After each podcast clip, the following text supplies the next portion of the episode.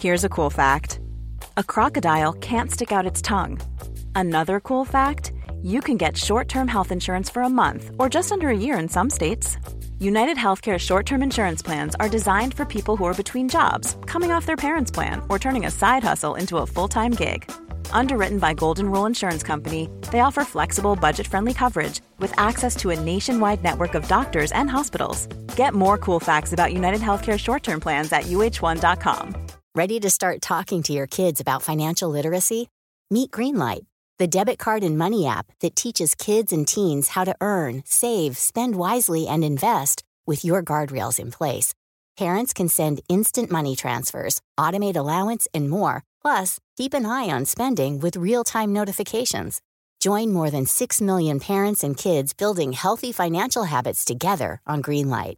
Get your first month free at greenlight.com slash ACAST. That's greenlight.com slash ACAST.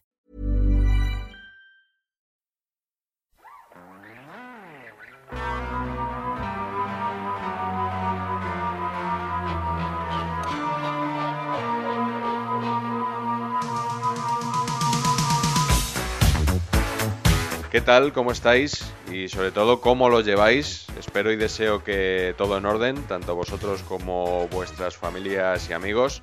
Hoy aquí suenan los cazafantasmas, pero no suena la cabecera habitual, porque tenemos una nueva edición del consultorio. Ya sabéis que una vez por temporada nos gusta abrir el notcast para que podáis participar. Y han llegado bastantes preguntas, pero antes de empezar a responderlas, ya sabéis que os voy a recomendar un podcast. El de esta semana es Medicina por un tubo. Lo primero es el paciente. Necesita soluciones, pero también necesita información fiable. La inmunoterapia es cuando los médicos intentan curarte utilizando tus propias defensas. Un podcast de Roche para compartir conocimiento útil. Útil para el paciente, para su entorno, para los profesionales de la salud y para la sociedad en general. Fue el doctor Rudolf Virchow, considerado padre de la patología moderna, quien descubrió que cualquier enfermedad, también el cáncer, debía estudiarse a nivel celular. Comenzó así una aventura que nos ha ido llevando desde lo más grande hasta lo más pequeño en el mundo de la investigación contra la enfermedad. El objetivo es divulgar y ofrecer información de calidad que sirva para mejorar la vida de los pacientes y de aquellos que les rodean, que somos todos. Intentaremos hacer comprensible lo complejo, escuchar a quienes más saben para entender cómo puede mejorar la vida de todos. Bienvenidos a Medicina por un tubo. Ya sabes que puedes encontrarlo en tu aplicación habitual de podcast o en cuonda.com. Vamos con las preguntas.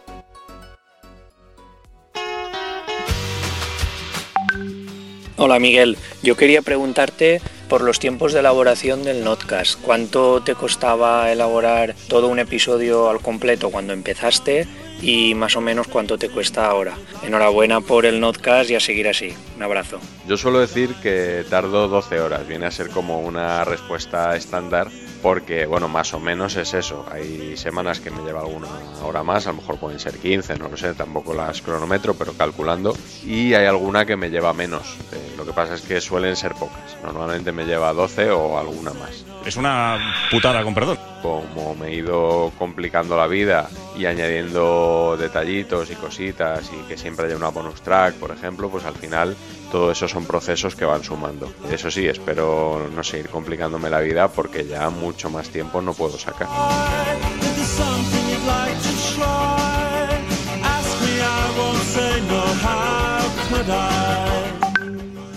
Hola, soy Jorge Costa. Quería saber si alguna vez algún periodista te había dicho que no hables de él en el, en el notcast o si te había amenazado de alguna manera. Gracias. No vuelvas a hablar de mí. No, en el Notcast nadie me ha dicho nada así. De hecho, en los inicios me llegó un comentario de alguien de una emisora que se quejaba de que salían poco en el Notcast, en el sentido de que como que yo no les consideraba importantes para aparecer aquí. Eh, sí me pasó una vez en Twitter hace ya muchos años que un periodista me escribió por privado y me dijo que no hablara de él. Y nada, yo le dije que hablaría de él cuando considerara oportuno y no me volvió a decir nada más. Y he seguido hablando de él y de vez en cuando aparece en el podcast, aunque no es una de las grandes estrellas, pero sí tiene cierto protagonismo de vez en cuando.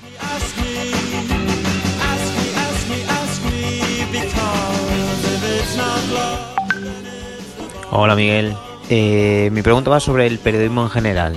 Eh, ¿Crees que los programas deportivos hablan de fútbol porque es lo que realmente interesa al público? ¿O omiten el resto de deportes y nos meten el fútbol con calzador ignorando lo que quiere la gente? Un saludo. Los medios no tienen un interés especial en hablar de fútbol porque a ellos les guste mucho el fútbol. Los medios lo hacen todo por la audiencia. Y si ven que la audiencia está en el fútbol, pues hablan de fútbol. El día que la audiencia está en el badminton, pues hablarán de badminton. Yo que a mí me gusta el balonmano, que he jugado balonmano, que he sido muy bueno jugando ahí, que ya, ya, no, ya no puedo jugar.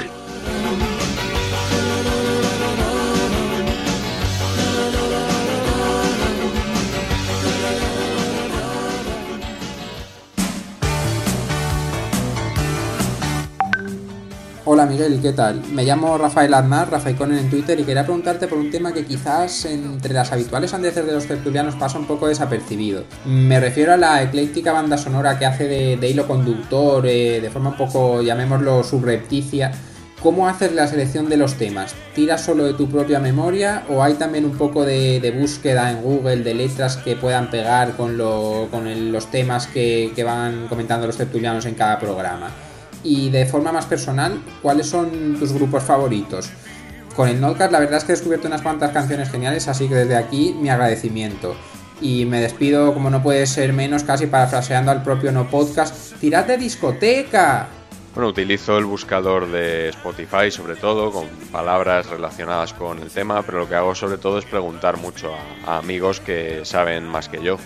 Eh, realmente la única discografía que conozco a fondo es la de Joaquín Sabina, que, eh, al que admiro mucho especialmente por sus discos de, los 80 y los 90. Y bueno, también hay grupos que me gustan y suenan habitualmente en el Notcast, pero desde luego eh, no me considero ni muchísimo menos un gran experto musical, todo lo contrario.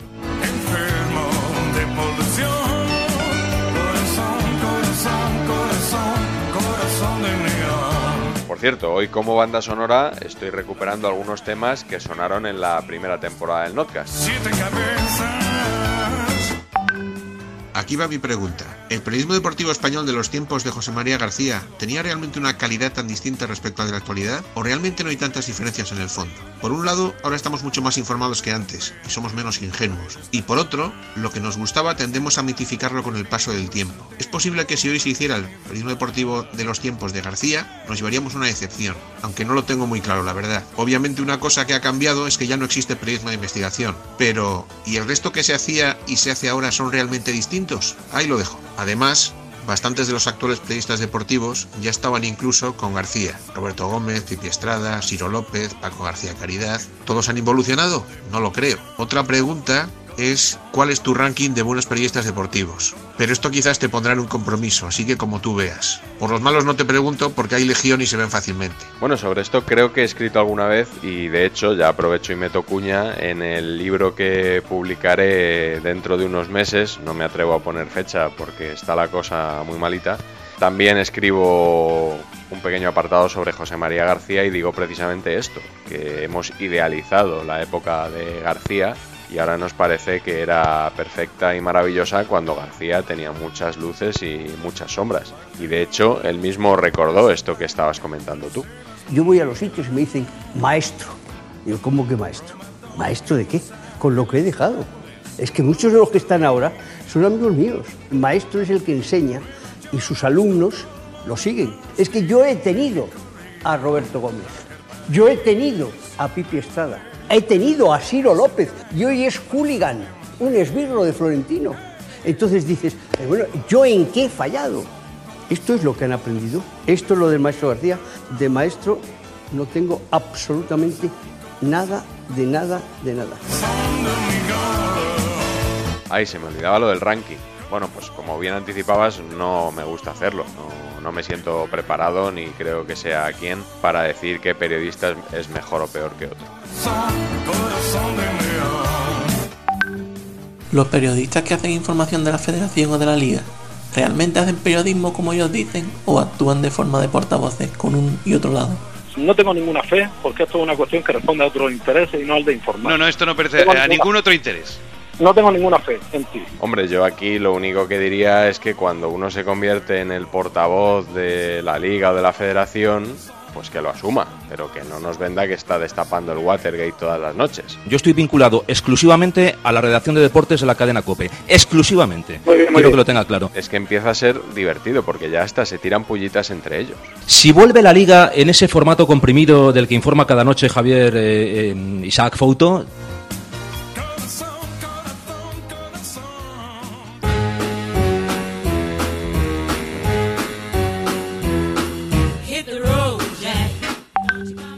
Hola, ladrillo confinado. Sé que muchas veces tienes que filtrar más que nada por la cantidad de cortes que escuchas cada semana, pero también sé que hay muchas veces que has tenido que, digamos, autocensurarte.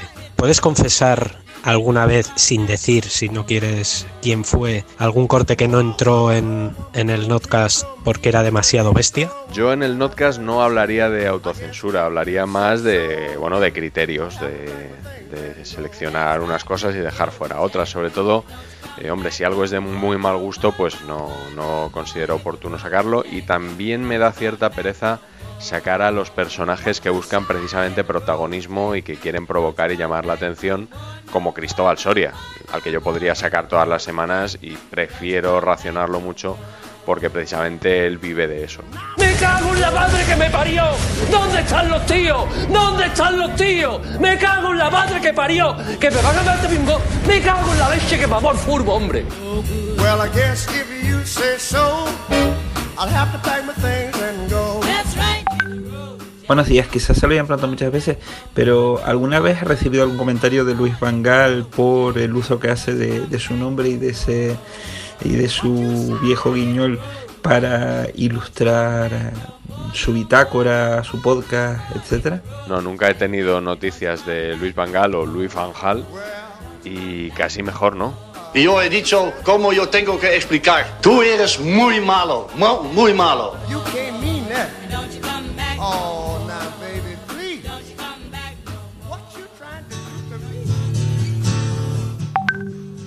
Si te invitaran a ser tertuliano, ¿en cuál programa te gustaría participar? Bueno, si me invitaran a ser tertuliano diría que no, porque es algo que no me gusta y para lo que no me veo preparado. Bueno, a ver, no me veo preparado para hacerlo bien.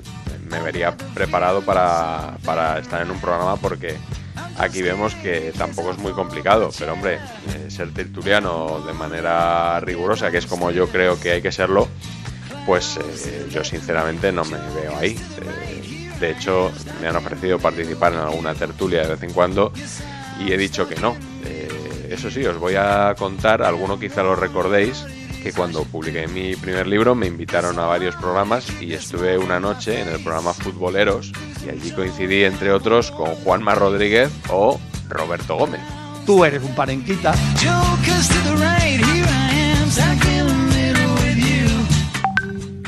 Buenas tardes, eh, Juan desde Valladolid. Eh, hace años entrevistaste a Roberto Gómez cuando aún no era una de las estrellas de la libreta.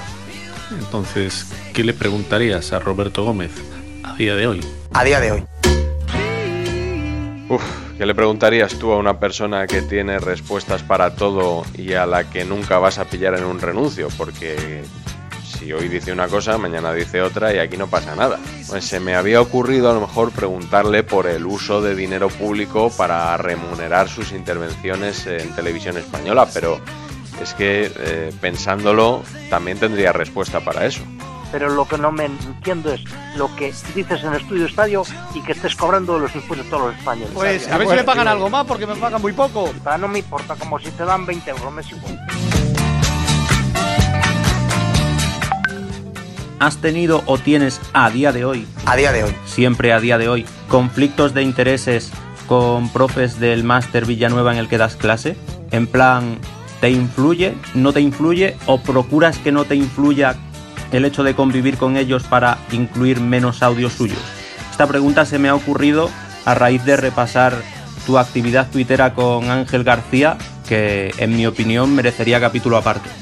La verdad es que es una cosa que no me he planteado nunca, porque realmente yo no convivo con ellos. Eh, simplemente, bueno, me los puedo cruzar en el pasillo, los saludo y ya está. Y a veces sí que ha pasado alguna cosa curiosa, que mientras uno de ellos estaba dando en la clase de enfrente, yo estaba poniendo algún vídeo de un programa en el que intervenían ellos, y no precisamente como modelo de buen periodismo. Pero bueno, eh, sí me lo podría plantear, por ejemplo, de los directores del máster, que dos de ellos son Luis García y Pablo Pinto, pero si sois habituales del Notcast sabréis que ellos salen aquí como el que más. Yo no veo al Atlético de Madrid eliminando al Liverpool. A lo mejor compite, efectivamente, no es un 3-0 y un 0-3. Y ya aprovecho para decir que este año ya no doy clase en el máster. Y no porque me hayan limpiado Luis y Pinto, sino porque es que ya no me da la vida y he decidido dejarlo.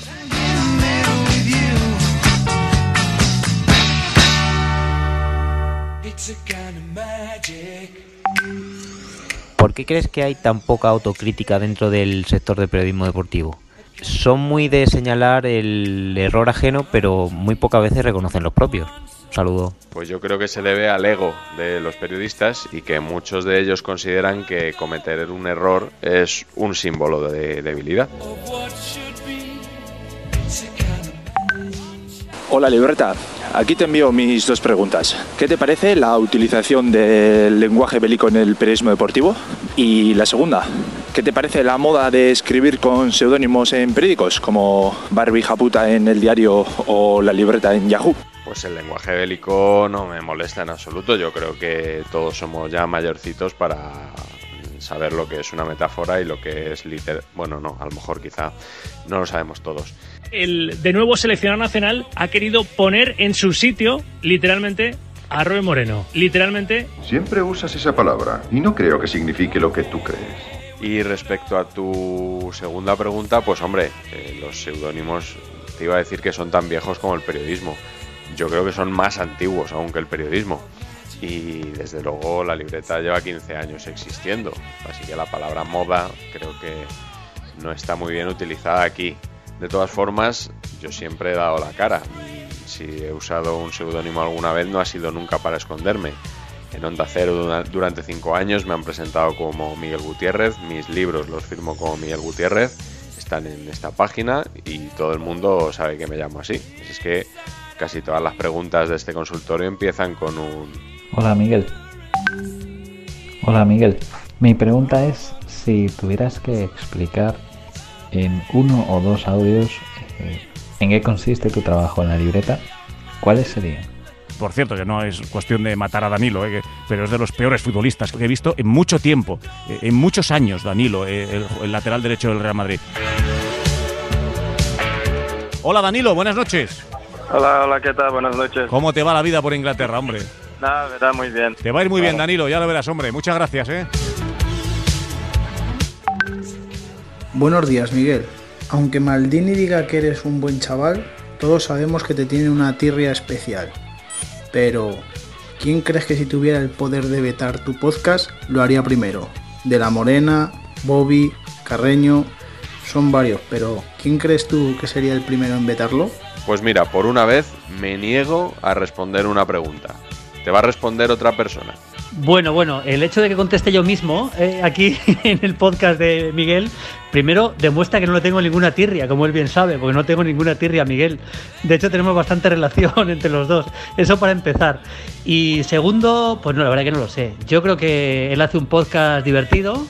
Y creo que también hay que saber aceptar las críticas. Eh, Yo seguramente, la verdad, Miguel, esto es para ti también. No lo he escuchado todos los días, no te engaño.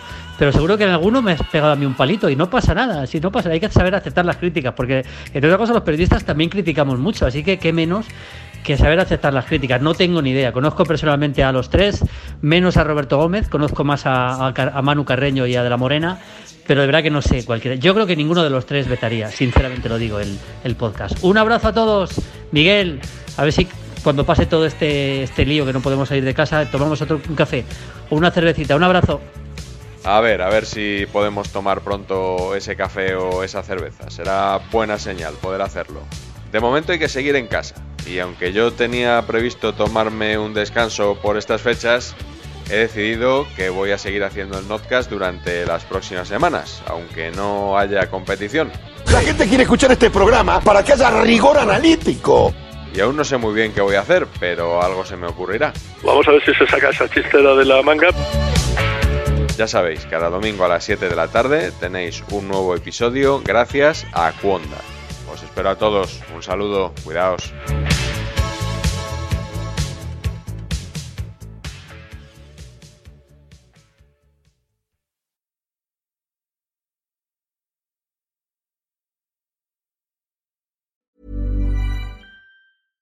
Hi, this is Paige from Giggly Squad, and I want to talk to you about Splash Refresher and my water intake. Okay, so you guys obviously know that I'm a hydrated girly, but sometimes when you drink that much water, it starts to just taste bland, and you're just like, I need something to spice it up. That's why I love Splash Refresher. It has zero sugar, zero calories, and it's a splash of sweetness. And they come in five different flavors. They're so good. Wild berry, acai grape, pineapple mango, lemon, and mandarin orange. My favorite is the wild berry because I just I just love a berry. So if you're like me and you're drinking water all day, then try Splash Refresher. It's going to absolutely change your water game and it's good for you.